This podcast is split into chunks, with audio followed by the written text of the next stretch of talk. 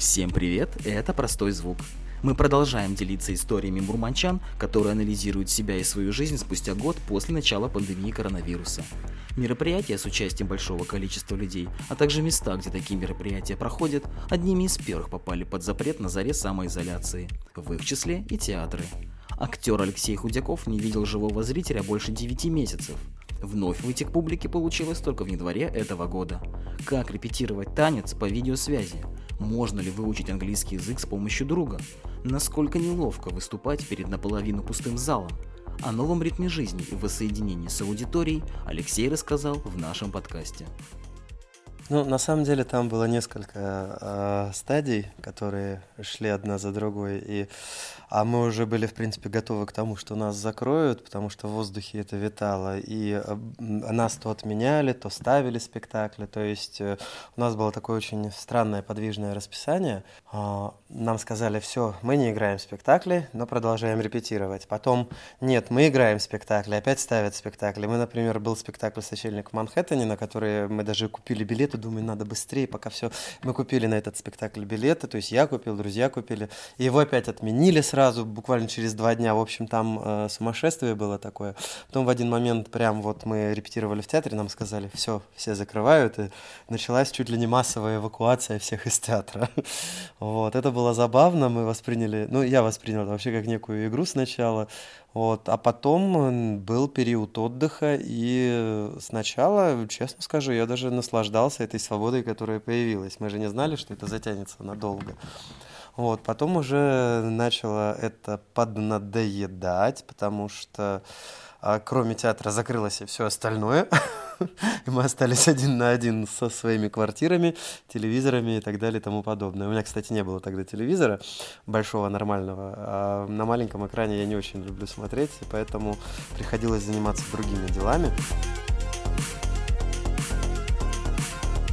Мы э, некоторое время, вот когда вообще ничего не было понятно, у нас не было репетиционного процесса определенное время, он пытался быть, то есть мы читали новую пьесу, обсуждали ее, вот, но все равно по удаленка и репетиция это вещи ну, несовместимые. Например, у нас был такой странный вариант э, разучивания танца парного по компьютеру. Ну, ну, мы ставили сказку «Золотой цыпленок». Ну, она уже была частично запущена в работу, и э, вот, например, записывать песни, разучивать партии и э, готовиться к будущей записи, это было нормально, то есть занятие с педагогом по вокалу по интернету, это имеет право на существование, и это давало свои плоды, а а танец, э, ну, один я выучу свои движения, да, моя партнерша выучит свои движения отдельно но мы должны танцевать вместе. И вот э, когда мы это делали, мы, конечно, хохотали, нас там наши режиссеры, наш хореограф совмещали телефоны, типа, так, как они будут вот так смотреться. Это было весело. Чем ты занимался на самом деле? А, я много читал, я поднимал английский язык, надеясь, что к лету что-то там раскроется. Вот у меня, например, э, есть э, друг в США, вот, мы с ним договорились, что мы будем там раз в несколько дней созваниваться и час посвящать английскому языку. Но не просто болтать, а вот он как педагог у меня выступал, мы с ним договорились о нормальной приемлемой сумме. И вот я занимался английским, я читал, я смотрел э, сериальчики, что я еще делал, спорт. А, я купил турник и стал продолжать заниматься спортом. Ты соблюдал вот эту самоизоляцию жестко, или ты все-таки нарушал и выходил на улицу? А, я нарушал и выходил на улицу, э, потому что вот как ту жесткую, но я нарушал так. Я шел в магазин, просто я шел в него долго. Вот, помните, писались бумажки, я такой-то иду туда-то, вот, и я так просто в эту бумажку вписывал там одно время и потихонечку шел, чтобы просто прогуляться. Особо с народом я не встречался. Полицейских? Ни разу. Нет? Ни разу не сталкивался, вот, но вот на тот момент у меня всегда с собой была бумажка. У тебя был до этого, наверное, плотный график, да? Как ну, репетиционный график был достаточно плотный, да.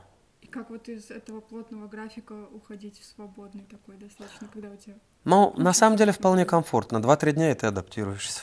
Артисты вообще, мне кажется, достаточно адаптирующиеся существа. Это новые предлагаемые обстоятельства, и ты начинаешь жить в них хоп-хоп, хоп-хоп, и все. А складывалось впечатление, что ты выпал из творческого процесса?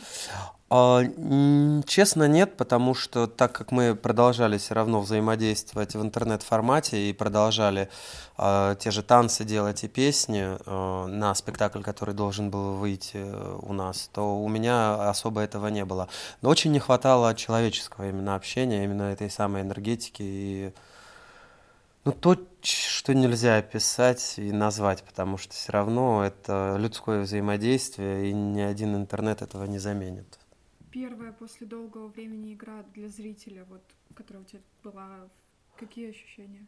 Это опять-таки это волны, волны, волны, энергетические волны. И когда у тебя есть зал, хотя бы половину зала, мы же открылись на 50% зала сначала, да, ощущение такое, ты выходишь и э, понимаешь, что у тебя премьера, а в зале половина. И это немножко дискомфортно.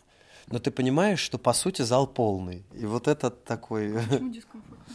Ну, на премьеры обычно зал полностью забит, то есть ты не видишь свободных мест. Ну, это стандарт. А тут ты выходишь, у тебя премьера, а у тебя пол зала. И ощущение, как, и ощущение, как будто что-то не то будто бы неинтересно. Как будто, ну да, да, то есть ты мозгом-то все понимаешь, но ты привык, что в этой ситуации все должно быть совершенно по-другому. Когда полный зал, это всегда э, приятно. Ну, вообще артист — это э, существо, которое играет для зрителя. И артиста, на мой взгляд, опять-таки подчеркиваю, без зрителя не существует. И для артиста чем больше зрителя, чем больше ты ему нравишься, тем лучше. Я против того, что некоторые говорят, я готова играть на пустой зал. Обычно есть такие, да, актрисы некоторые. Или мне плевать, я творю. Ну, я считаю, что это чушь полная. Мы работаем для зрителя прежде всего.